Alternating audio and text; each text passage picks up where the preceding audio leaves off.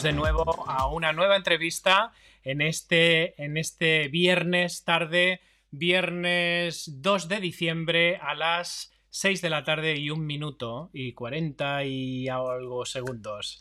Así que nada, en, riguroso directo, no sé cuántos de vosotros estáis ahora mismo escuchándonos y viéndonos desde el directo. Eh, lo que sí sé es que muchos de vosotros lo vais a hacer sin duda alguna después de este directo. Y es que un viernes por la tarde, a esta hora, pues según para quién, es casi una indecencia poderse poner delante del ordenador y, seguir con los píxeles cuando se está también un viernes por la tarde. Pero las agendas son como son y en este caso, tanto en, el caso de nuestro invitado hoy, que ahora pasaré a, a presentároslo, aunque ya lo habéis visto, que es Elías ah, Gargallo, pues ah, tanto Elías como a mí pues nos iba bien este viernes, así que si es la primera vez que lo ves, que sepas que Inusuales es un programa de entrevistas con personas que nosotros consideramos inusuales ah, de las que podemos aprender. Vamos, casi cualquier persona podría caber en esa categoría, pero desde nuestro punto de vista, además, están cerca de nuestro proyecto. Nuestro proyecto es inusual.com y el club inusual, que sería inusual.club o club.inusual.com, solo por si eres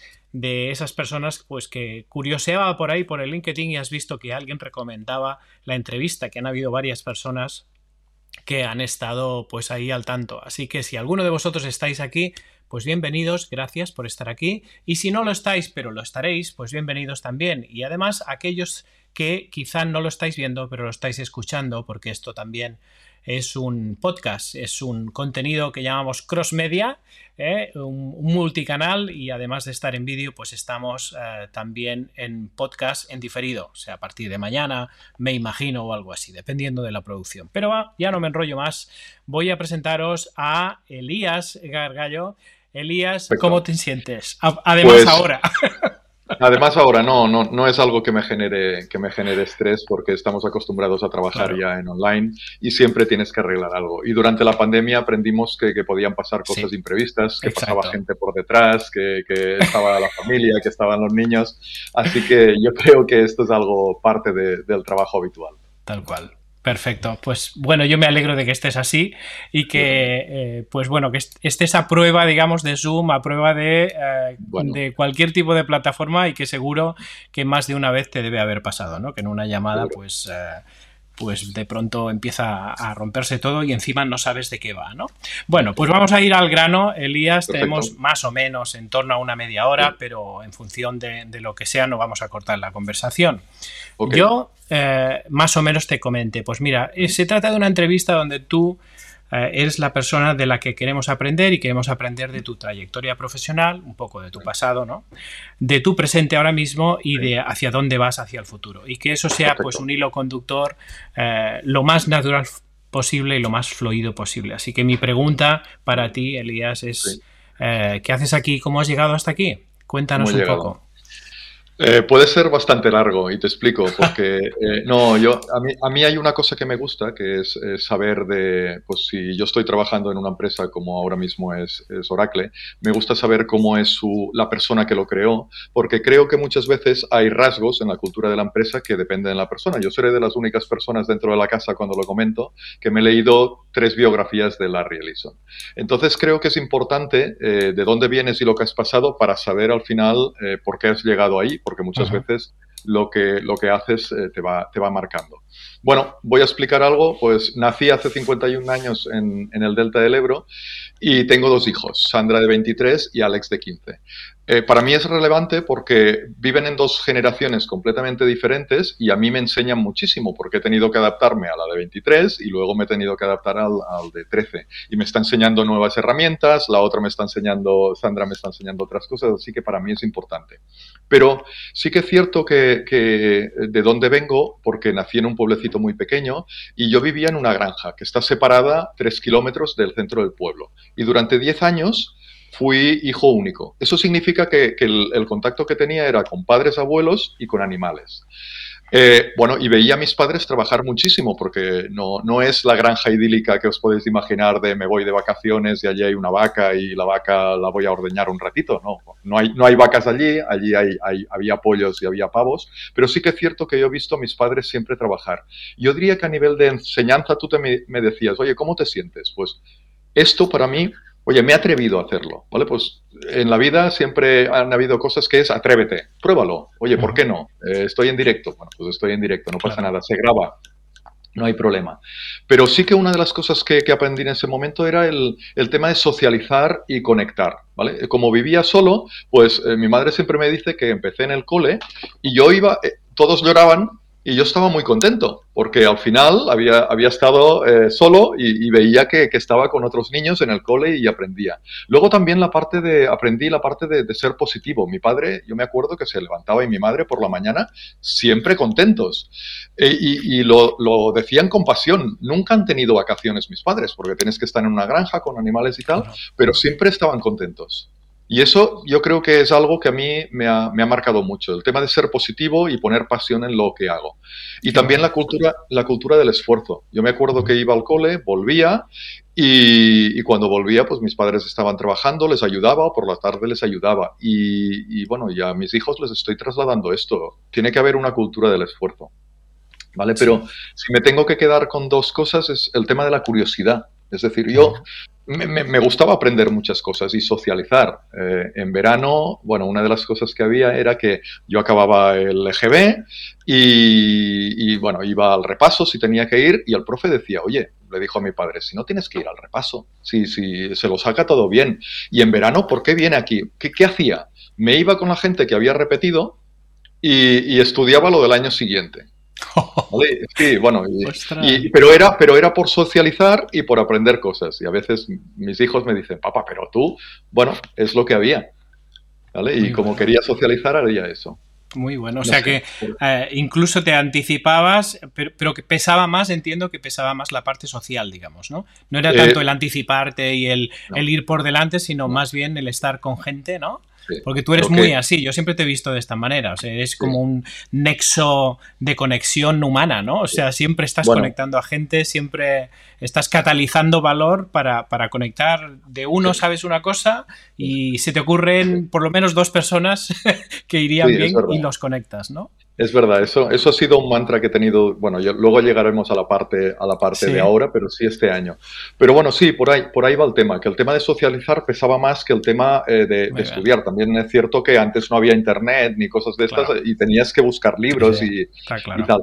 Y luego, bueno, pues ya empecé el BUP y, y yo estudié francés eh, mientras estaba haciendo el book vi una cosa que se llamaba programación, eh, estudié Pascal y dije, uy, o estudio inglés o, tengo un problema, porque aquí veo que el mundo tiene que ser inglés y empecé a estudiar inglés. Así que el tema de, ser curioso es algo que siempre lo, he llevado encima.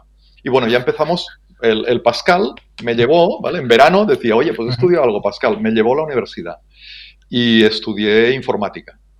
Pero también cuando decíamos otra cosa, ser auténtico. Yo estudié informática, pero me especialicé en robótica, electrónica y hice gráficos. Allí se daba de todo, pero a mí me, gustaba el tema de la robótica, electrónica y, gráficos. Y, una de las cosas que, aprendí también es que un verano no encontré trabajo, porque claro, cuando volvías en el pueblo ibas a trabajar a recoger tomates. Entonces yo me encantaba volver a la universidad, bueno, recoger tomates o trabajo duro y encontré un trabajo que me encantó, que era eh, ir al Museo de la Ciencia a presentar en el 92 un sistema de realidad eh, virtual donde se veía el Estadio Olímpico y ahí fue cuando vi que lo que me gustaba también era explicar historias y estar delante del público explicando cosas. Por el camino en verano, pues un verano no encontré trabajo y me apunté al paro y me pagaron una cosa que se llamaba eh, Máster de Gestión Gerencial. Y dije, ostra, si yo estoy estudiando informática y, ahora sé de marketing, de ventas, de no sé qué, y es otra, otra de las cosas que he visto que, bueno, todo el mundo vende y al final cualquier interacción que haces estás, no sé si vendiendo, porque mi visión es aconsejando o, ayudando a posicionar, a posicionar soluciones. ¿vale? Pero, Y, entonces tus primeros pasos profesionales, ¿dónde, dónde empiezan? Pues mira, esto, esto va en otra de, las, de los temas de, actitud. Acabé la carrera, eh, estudié informática y acabé la carrera y además vi que tenía que estudiar algo de negocio. Y un día eh, dije, bueno, pues me voy a, a buscar trabajo y encontré trabajo en Guedas de programador. Y como había estudiado electrónica, bueno, Gedas es la, era la empresa de informática de SEAT, que luego se transformó en, en T-System. Y estaba de programador allí, como había estudiado electrónica y robótica, sí que había sitios donde se podían programar robots en SEAT y tal, pero no me acabó de, cuadrar. Entonces, un día, eh, en el departamento de gráficos, como había hecho gráficos, me dijeron, oye, que aquí están buscando una persona. Entré y me lo pasaba muy bien. Eh, allí diseñando y haciendo temas de gráficos con Silicon Graphics. Y un día me cogió el, no sé cómo decirlo, el máximo responsable de allí, el catedrático, y me dice, oye, ¿tú qué quieres ser de mayor? Dice, porque aquí yo soy el catedrático, soy joven, mira todos los que hay aquí, igual la empresa privada te puede ser interesante y además veo que te gusta. Eh". Y dije, vale, pues me voy a la empresa privada. ¿Y dónde fui? Hice dos entrevistas. Una en un sitio que se llamaba Silicon Graphics, y otra en otro sitio que se llamaba Oracle. Y no había acabado todavía, todavía la carrera, me faltaba una asignatura y tal, y en Oracle me dijeron, oye, bien, pero no encajas y tal. Y, el, otro, el, otro tema que, me gusta decir es persevera. Cuando acabé ya la última asignatura, volví a Oracle y dije, oye, que te voy a, vengo a traer el, el currículum. Y el señor me dijo, oye, ¿el lunes qué haces? Digo, ostra, Dice, no, es que tenemos la posición aquí ya abierta porque hemos tardado mucho en, tener el headcount para una persona por eso digo que perseverar y, continuar y decir, oye, voy a recordar a la quien gente. La sigue la, quien la sigue la consigue. Y el lunes, y bueno, y también un tema de actitud, porque otro dice, oye, me han dicho que no encajo y tal, pues ya no está. Y empecé a trabajar allí. Y empecé a trabajar en un departamento que se llamaba el Departamento de Canal de Distribución. Imagínate, una persona de informática que había estudiado robótica, canal de distribución es manejar el canal. Y allí empecé a descubrir, porque el canal de distribución son partners, son mayoristas, es vender, pero a través de otro. Y claro, tenías que formar, a montar toda la infraestructura para ir a, formar a la fuerza comercial de terceros. Eso significa que daba, daba cursos de los productos, estaba en contacto con la gente comercial, con la gente de preventa, y esto me empezó a ayudar a crear una cosa que luego me ha servido muchísimo, que es crear ecosistema. Yo creo que cuando estás empujando algo, eh, tienes que crear el ecosistema para que esto tú no seas necesario, sino que haya otra gente que, que por ti tú, tú tienes que catalizar pero que haya otra gente que lo haga. Y esto me ha servido muchísimo eh, durante, durante mi carrera profesional. Y luego había nombres que ahora ya ni, ni, suenan, diréis, soy un dinosaurio. Estaba en contacto con Digital, con HP, con Compaq, con hardware vendors, ISVs. Eran, eran eh, vocabulario que yo durante la carrera no conocía. ¿Vale? Y estuve, estuve tres años en canal de distribución. Me lo pasé muy bien porque se tenía que montar todo y monté con otra, bueno, con el que era mi jefe el canal de distribución aquí y nunca dejar de aprender. Un día vi que la empresa, el canal de distribución lo tenía controlado y dije, uy, esta empresa, los compañeros que están aquí hacen venta directa. Y, bueno, cogí lo que, lo que nadie quiere, quería en aquel momento. Eh, se ha montado venta para startups. Y dije, vale, pues me lo cojo. Por eso digo que otra cosa es el tema de la flexibilidad. Es decir, oye, empezaba, llevaba cuatro o cinco años y me puse a hablar con startups. Claro, startups, ¿os suena InfoJobs? Sí, claro. Era, era, cliente, era cliente mío y es de las primeras startups. Eh, y Dreams, bueno, startups que muchas han desaparecido, otras que han sido adquiridas, pero en aquel momento empecé con el boom de las startups, que eran muy diferentes las de aquí a las que había en Madrid. En Madrid eran más de empresas grandes que habían invertido, aquí eran más tradicionales catalanas, de las de hay un dueño y se les tiene que convencer y tal.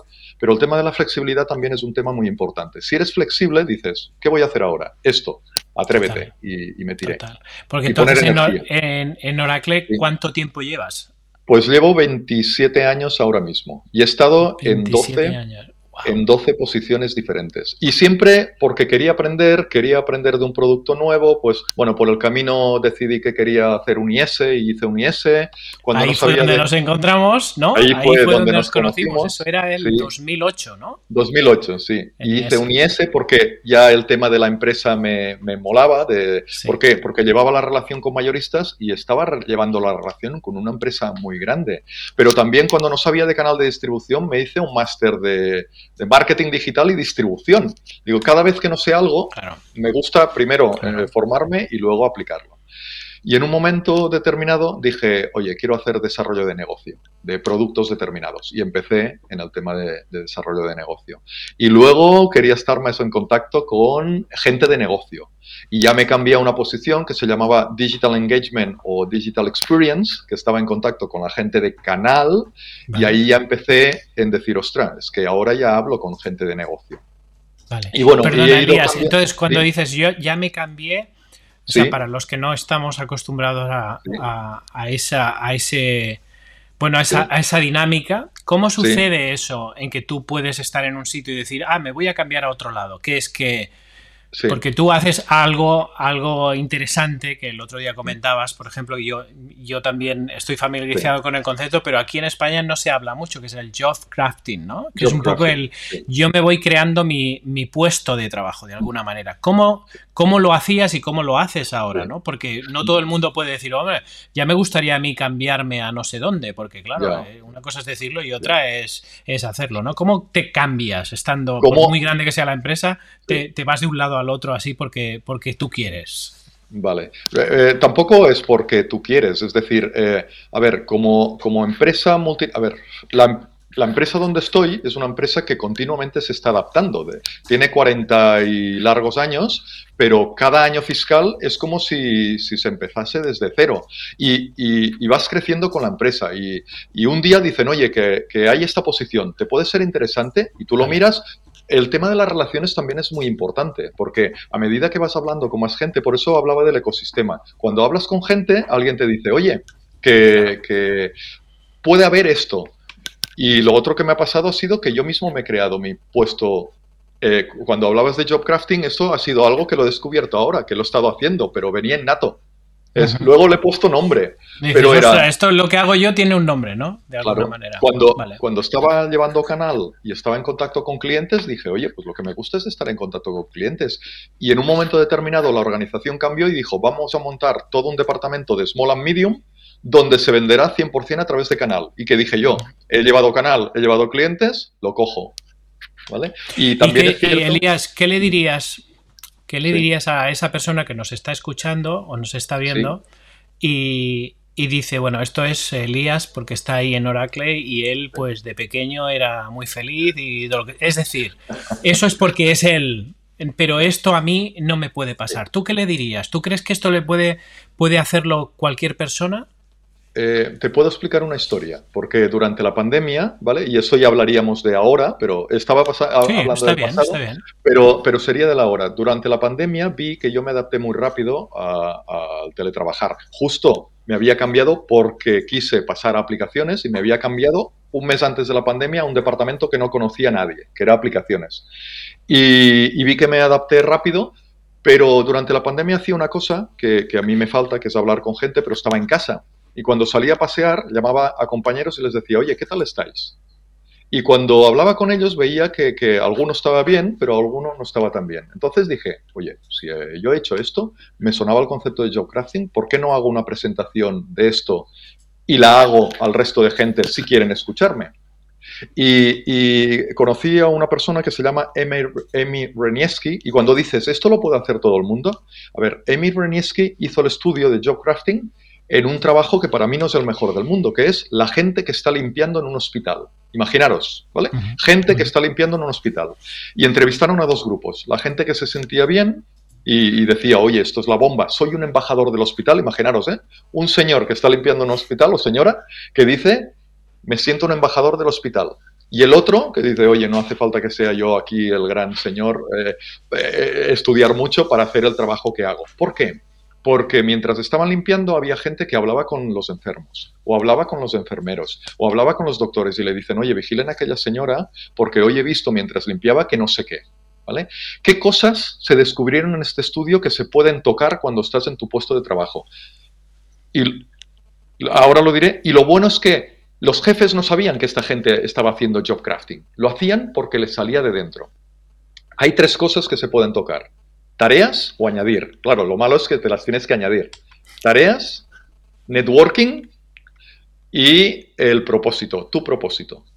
El tema de las tareas es fácil. Añado algo, estoy limpiando y hablo con el, enfermo, hablo con el doctor, hablo con la enfermera. Había gente que, una señora, me, encantó el ejemplo, había una señora que estaba en la cama con, con un tema cerebral y cuando limpiaba los cuadros se los cambiaba y decía, ¿y por qué se lo cambias? Porque esto le va bien para la recuperación. Imagínate, llegaba hasta esto.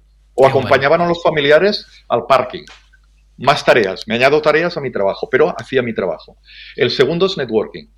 ¿Por qué no puedo hablar con el doctor y decirle, doctor, he, visto esto, si le es interesante, o con la enfermera? Y en cualquier trabajo podemos intentar, oye, yo en trabajos no había hablado nunca con el director financiero y cuando hice un IS llamé a, bueno, no, al que llevaba eh, el cash de Oracle, la tesorería, y le llamé y le dije, oye, eres súper importante porque ni ese me han dicho que eres muy importante. Y el tío me empezó a explicar cosas y un día que tuve un problema con un, bueno, con un pago, me dice, Elías, claro que te ayudo, jolín. ¿Vale? Entonces añadimos, eh, añadimos networking. Y el tercero es el propósito. Y este es muy fácil de explicar. Yo puedo estar picando piedra y cuando me lo preguntan, puedo decir, estoy picando piedra o estoy eh, ayudando a hacer una catedral. Y esto es algo que, tú en tu trabajo lo haces. Yo tenía un jefe que decía, yo sería el barrendero más feliz del mundo. Y, estaba de directivo dentro de la organización, pero lo ves, ves que la gente, mm, el propósito se amplía. Y, a ver, cuesta, cuesta, pero esto me sirvió durante la pandemia. Es decir, durante la pandemia yo me amplié mi propósito, que era ayudar a gente con la Bueno, al final de esta presentación han sido 12, 12 o 15 presentaciones que hice y 600 personas que pasaron, que me pedían eh, hacer la presentación de Job Crafting. Qué bueno, qué bueno. ¿Vale? Entonces... y eso me imagino que ha tenido también una un cierto impacto eh, con el paso del tiempo, ¿no? Que has visto, pues mira, yo encendí ese fuego y ahora fíjate eh, cómo, cómo, ha ido progresando la cosa, ¿no? Que me imagino que es otro aliciente también, el, ver a lo largo del tiempo lo que tú has iniciado en qué se está convirtiendo, ¿no? Bueno, esta es la parte de generosidad, que siempre, yo, yo siempre digo el, el, tema de ser curioso, el tema de ser un poco diferente y el tema de generosidad. Llega un momento cuando estás trabajando que, a ver, no serás el junior siempre, en algún momento podrás aportar algo y a mí me costaba a veces decir, oye, ¿a quién le puedo explicar algo? Bueno, pues me, me apunté para recibir mentoring y una persona me dijo, oye, ¿y por qué no haces tú de mentor? Y yo, pues vale y me puse de mentor. Sí, pues a ver, ¿por qué, ¿por qué no? Y ahora después. Por eso cambias tanto, porque te apuntas a un bombardeo, está claro. Bueno, a ver, son, son tareas. A ver, no tienes que estar todo el día haciendo las tareas adicionales, pero sí, imagínate que tú dices, cuando estás en un trabajo, yo quiero ser. hacer venta directa. No, yo, tú llevas canal, solo hablas con el canal, pero si acompañas al señor de canal a un cliente, ya estás añadiendo una tarea que te puede servir para tu propósito o lo que quieres ser de mayor, o el hacer presentaciones en público. Bueno, esto del job crafting me salió porque un compañero que cogió mi trabajo, yo me pasé a otro y él cogió mi trabajo, un día me llama y me dice, oye, ¿tu trabajo era tan burocrático? Digo, jolín, digo, no, digo, yo me lo pasaba muy bien, estaba en contacto con finanzas, con marketing, entonces entendí que no era un tema del trabajo, era un tema de cómo tú te tomabas tu trabajo. Bueno, ves que veo que tenemos eh, un rato. Bueno, llevamos media hora y todavía estamos eh, por los tiempos pasados, ¿no? Pero bueno, está bien, Elías, porque de lo que se trata es de conversar durante aproximadamente ese tiempo. Tengo dos cosas en el tintero todavía. Una, tú acababas junto con otras personas el miércoles un programa de 10 semanas ah, y me gustaría que, nos pudieras contar qué es lo que ha supuesto para ti el programa, cuál ha sido la experiencia ah, de la manera en que tú la hayas vivido y que lo puedas compartir. Y la segunda, que lo puedes enlazar, eh, es cómo eso, cómo eso y el momento presente te proyecta hacia el futuro. Es decir, cuáles son tus planes, ¿cuáles son los retos que tú tienes ahí visibles? Que, claro, el futuro nadie lo sabe, pero desde luego que debes tener como mínimo una montaña por subir. ¿Cómo, es esa montaña? Y, contarnos un poquito cómo te ha ayudado el, programa ahí, si es que te ha ayudado en algo. Pues mira, tiro, tiro un paso para atrás. Durante la pandemia también, como no quería, no es un paso para atrás, luego, luego cojo carrerilla y voy para adelante. Eh, durante la pandemia también quería, no quería estar eh, 15 horas trabajando de mi trabajo, porque digo, si no, acabaré. Eh, y dije, oye, me gustaría estar en contacto con la innovación. Y busqué dentro de la organización, ya, ya tenía el, gusanillo de las startups de, de, la época aquella que cogía el tema de startups. Digo, pero ¿dónde hay innovación startups? Y vi que había un programa dentro de la empresa y empecé yo solo a tirar del tema de startups. Sí que es cierto que a veces se unen los astros y, quiero unir, por, eso tiraba para atrás, para decir por qué estás tú ahí. Eh, es el nuevo country leader que, entró hace dos años y medio en, la empresa, eh, el tema de la innovación lo tenía mucho en la cabeza. Yo iba por la parte de startups, él tenía la parte de innovación y un día, haciendo cosas, dice, oye, pues esto de las startups que estás haciendo es muy interesante. Y la gente veía que, se hacían cosas con startups, fue creciendo, empezamos 1, 2, 7, 30 personas, éramos al final eh, de forma voluntaria haciendo cosas con startups, 18 partenariados, 10 eventos, 3 premios que nos dieron de Startup Olay, de internos y tal. Y, lo, que, lo que vi es, ostra, es que hay una forma de, de, que la gente haga cosas sin que seas un manager, ¿vale? Sin que tú tengas los galones de otra gente. Por eso, cuando hablando contigo te dije, espera, mira, yo no sé de innovación, pero veo que aquí se hacen cosas de innovación y tal, eh, tomemos un café o una llamada telefónica, creo que fue, un café. Y estuvimos 20 minutos y con esto y un día me llamaste y me, me, dijiste, oye, que tengo este programa. Y digo, jolín, si a mí lo que me gusta es crear ecosistemas, este programa es para crear ecosistemas y, como cada año dentro de la organización hay cambios, ¿vale? Siempre, siempre, siempre en estas organizaciones, como vamos muy rápido y, bueno, y, lo quiero transmitir porque como vamos muy rápido y estamos muy adaptados al cambio, digo, bueno, pues a ver qué pasa. Y empecé el programa y me encantó porque me coge en un momento en que tengo que pensar durante dos semanas cuál es mi propósito. Y esto ya es la bomba, el poder parar, bueno, parar, parar por las noches o por las tardes en decir, ¿cuál es mi propósito? Y como te decía, eh, el tema de montar ecosistema es algo que, es interesante y durante dos semanas monto mi propósito. Y mi propósito al final es lo que, lo que creo que me gusta, que es hacer negocio, montando ecosistemas, estando en contacto con la gente, enseñando y aprendiendo y creciendo. Imagínate, esto es un propósito para mí, pero que lo cubre, lo cubre todo. Y claro, empecé por el propósito, luego me dieron nuevas herramientas para innovar y para hacer cosas nuevas. Eh, después empezamos a cómo crear un equipo, ¿vale? El conspirar, tú lo conoces bien, pero eh, no sé si transmitirlo aquí o no, el tema de cómo crear un equipo, el tema de cómo inspirar a la gente, y claro, cada vez que pasamos un, un hábito de estos, ¿vale? Eh, para transmitirlo, decía, si este es el mejor, y todos eran los mejores. Hasta que llegamos al último, que es el respira, que es, vale, todos son mejores, pero si tú no estás bien, si tú no consigues armonía en, la cabeza, bueno, en la mente, el corazón, el cuerpo y el alma, esto no funciona, se desmorona. Y así llegué aquí. Y claro, ¿y cuál es el futuro? Pues no lo sé, pero seguro que será otro reto y, vas, mejor equipado probablemente ahora. Eh, voy mejor equipado porque sé eh, cuál es mi propósito, que luego eh, tú puedes decir, voy a, cortar cosas del propósito. Oye, pues si no puedo crecer, pues bueno, esta vez no creceré. ¿vale? o si no puedo enseñar, bueno, pues no enseñaré, aprenderé. Pero ya voy mejor equipado. Sí, sí, esto, me ha ayudado un montón. Así que te pues puedo decir que me ha llegado en el momento bueno, todos son los, los, mejores momentos si, si, si quieres hacerlo, pero me ha llegado un momento muy bueno. Claro. Oye, ahora me acordaba, cuando estabas hablando de eso, me he acordado de otro inusual que nos ha lanzado esta mañana una pregunta, Juan Luis Ruiz, que decía, oye, pregúntale a Elías eh, eh, cuando ha estado en Oracle, porque él me consta que conoce a Oracle como cliente, por decirlo así, y sabe del cambio que, no solo que está haciendo, sino que ha hecho Oracle a lo largo del tiempo. Y él me decía, pregúntale cómo lo ha vivido él desde dentro, en ese cambio de liderazgo, de modelo de negocio incluso, etcétera, etcétera. ¿Cuál ha sido tu experiencia sabiendo y a la luz de, digamos, este programa de liderazgo y de todo lo que estabas comentando ahora, ¿cómo, cómo lo has vivido? O sea, ¿podría ser un ejemplo de algo eso?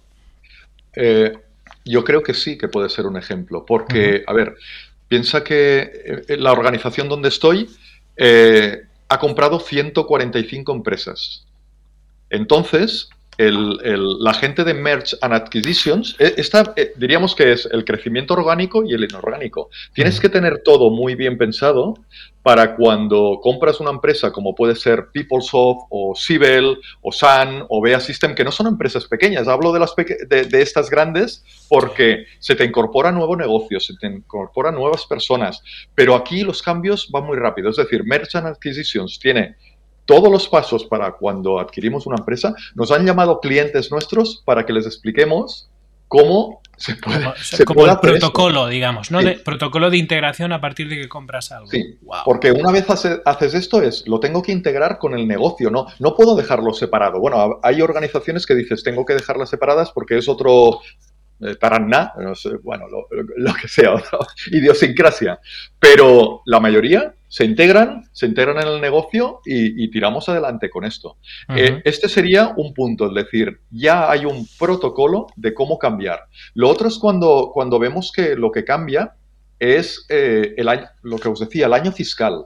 Aquí, y voy a hacer una similitud con ahora que estamos con Oracle Red Bull eh, Fórmula 1, cuando acaba el año fiscal en la casa,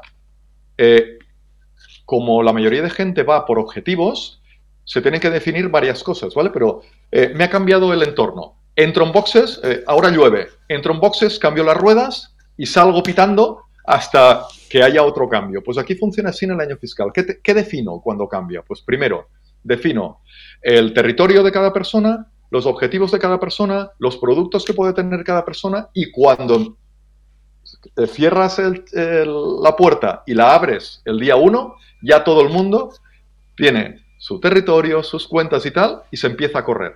¿Y puede ser muy distinto? De, o sea, cada cambio de ejercicio puede, hay como ese efecto sorpresa, digamos, de decir, a ver, a ver qué me toca. O, ya más o menos lo sabes y, se viene a cristalizar al final. No en todos sitios, pero hay veces que sí. Hay veces ahora en el mundo cloud, pues es, oye, se monta todo un departamento para vender o para potenciar el negocio de, cloud. Y hay, hay, momentos en que sí son disruptivos. A ver, se van planificando durante, durante eh, antes de empezar el año, pero sí que es cierto que, cuando se empieza... O sea, si te entiendo bien, Elías, si te entiendo bien, eh, estás diciendo que Oracle, en este caso, a nivel organizacional, no solo está acostumbrada a que le pase estos cambios, sino que casi como que los provoca de manera deliberada, se propone cambiar cada año porque sabe que los cambios hay que hacerlos y tiene sistematizado un proceso para ir cambiando de manera en que no sorprenda, sino que eh, igual te cambia mucho o no, pero esto es como funcionan las cosas así. De alguna manera tiene como una cultura de cambio eh, donde el cambio es algo, eh, digamos, no simplemente que, sucede, sino que se busca y se mantiene y que, y que no pasa nada, ¿no? De alguna manera. Bueno, hay, hay cosas que se mantienen muy estables, ¿vale? Porque, porque pues, la parte financiera se mantiene estable tal, pero hay partes de negocio que, necesitas cambiar. Hay, organizaciones que dicen, ostras, que es muy complicado cambiar. Aquí, si ves que una parte del negocio dentro de cuando acabe el año fiscal se tiene que optimizar de alguna forma, se optimiza. No digo que esto sea fácil, ¿vale? Porque por el camino, al final, cuando, cuando pides flexibilidad, pues... Eh, Hombre, más de un plato se debe, se debe caer y se debe romper, eso es evidente, claro. Estás exigiendo mucho a empleados, a, managers y la forma de, gestionar a, los equipos también eh, son de este, de este estilo. A ver, te estoy dando mi, mi opinión personal. Sí, sí claro, es, lo que pregunta Juan Luis y entiendo que es que es eso lo que, lo que vale, digamos. ¿no? Vista desde dentro. Pero sí que es cierto que también si tienes ganas de, mover y moverte y hacer cosas, pues es una oportunidad. es genial para gente como tú que le gusta el cambio y que le y que le, ya le apetece ir haciendo eh, incluso como hay varias oportunidades que puedas incluso a tener la sensación que tienes diversidad de caminos por tomar, que no es solo A o B, sino que puedes generar más de una alternativa, ¿no? También. También es cierto que hay veces que el cambio es eh, aquello del río, de eh, a veces tú saltas de río, eh, coges la barca y te vas a otro río, pero a veces te cortan el río y dices, ostras, ¿y ahora, ¿Ahora qué, hago? pues me han cambiado, no, y, un día, una vez aparecí en canal de nuevo porque el departamento donde estaba se había integrado en otra parte, porque al final hay optimizaciones de cosas. Oye, pues hay cosas que las hacemos en Málaga, otras no sé dónde, pero sí. Y luego el mundo del cloud ya ha cambiado mucho la cultura también de cómo se desarrollan los productos, porque antes sacábamos productos grandes, diríamos, grandes cambios de producto cada cinco años, pero ahora somos capaces de, si un cliente nos pide, nos hace una recomendación, como en el cloud, cada 90 días podemos tener cambios en los productos más grandes, pero yo estoy manejando ahora un producto que cada mes podemos tener dos actualizaciones. Si un cliente nos dice, oye, esta parte de inteligencia artificial que necesito, ¿me la podríais tener? Si en el plan, en el roadmap encaja, yo estoy en contacto con Product Management y les digo, ¿qué os parece si hacemos esto? Porque estará este cliente, este, y al cabo de 30 días puede tener, y esto es algo que, la, el cloud te lo permite. Sí, sí, está claro. no es una excepción, o sea, es, es un cambio ya, digamos, que forma parte del día a día, ¿no? Qué bueno. Qué bueno el, que puedas estar ahí en un entorno que cambie tanto y que además te puedas llevar esa dinámica a otros sitios, ¿no? Tu, paso por el programa, pues, pues ya se ha visto, ¿no? O sea, decir, cuando no hacías una cosa hacías otra y cuando no dabas una referencia dabas otra, ¿no? También por tu propia por tu propia personalidad, ¿no? Que, que, bueno, yo ya sabía que iba a ser así, pero los demás no, y sabes que te lo han agradecido, ¿no? Porque siempre es muy bueno, pues alguien que dice, oye, pues yo conozco esto, yo conozco lo otro, y que sea un conector nato como eres tú. Así que, Elías, yo quiero darte las gracias por este tiempo. Llevamos ahora, a ver, 41 ah, minutos de, entrevista. no, han pasado dos minutos, está muy bien, está muy bien, es perfecto. Además, hemos tenido ese lag, digamos, de, del inicio donde yo no te oía. La verdad es que Murphy se ha portado bien al final, pero sinceramente no sé qué ha pasado, porque está todo como siempre y, entiendo que de tu lado también, o sea, no, tú, no has hecho nada tampoco. Hay veces que tienes también que decir, pues bueno, las cosas son como son y ya está y no pasa nada, ¿no? Pero como nos tenemos que adaptar y tenemos que Exactamente. ser flexibles, pues Hay cosas que no decidimos. Lo que sí que podemos decidir es cómo nos adaptamos o cómo nos lo tomamos de alguna manera, ¿no?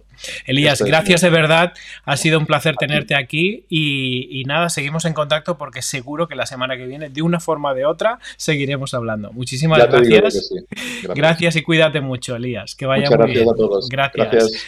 Y a vosotros eh, quiero eh, finalmente pues daros las gracias también por estar aquí, por aguantar estas, estas eh, pues sorpresitas técnicas que no sabemos bien bien de, de, qué vienen, pero bueno, algún día seguramente encontraremos la razón. Y si no la encontramos, pues gracias porque estáis ahí, igualmente estáis ahí aguantando el aguantando el chaparrón, hemos estado casi 10 segundos o quizá un poquito más eh, sin sonido, por lo menos de la parte de Elías, y lo que sí que os podemos decir es que indagaremos a ver de qué se trata. No sé si es de, del lado del invitado o del lado nuestro para que esto no sea algo habitual, porque lo estoy diciendo porque la semana pasada nos pasó algo, no lo mismo, pero algo parecido. Así que entraremos esta semana para ver qué puede ser. Gracias por estar ahí porque sé que a pesar de eso pues estáis y os invito a la próxima entrevista y que la vais a ver claramente anunciada en redes sociales, especialmente en LinkedIn, y lo vais a ver anunciado también en nuestro canal. Tenéis ahí arriba el enlace para que vayáis directamente al canal. Está en youtube.com barra inusuales o bien en este que tenéis ahí escrito, que no repito porque podéis leer. Y sobre todo nos podéis encontrar en inusual club o club.inusual.com que van exactamente al mismo sitio. Así que no me enrollo más, os deseo un buen fin de semana, gracias a todos y nos vemos en la siguiente. Hasta luego, que vaya muy bien.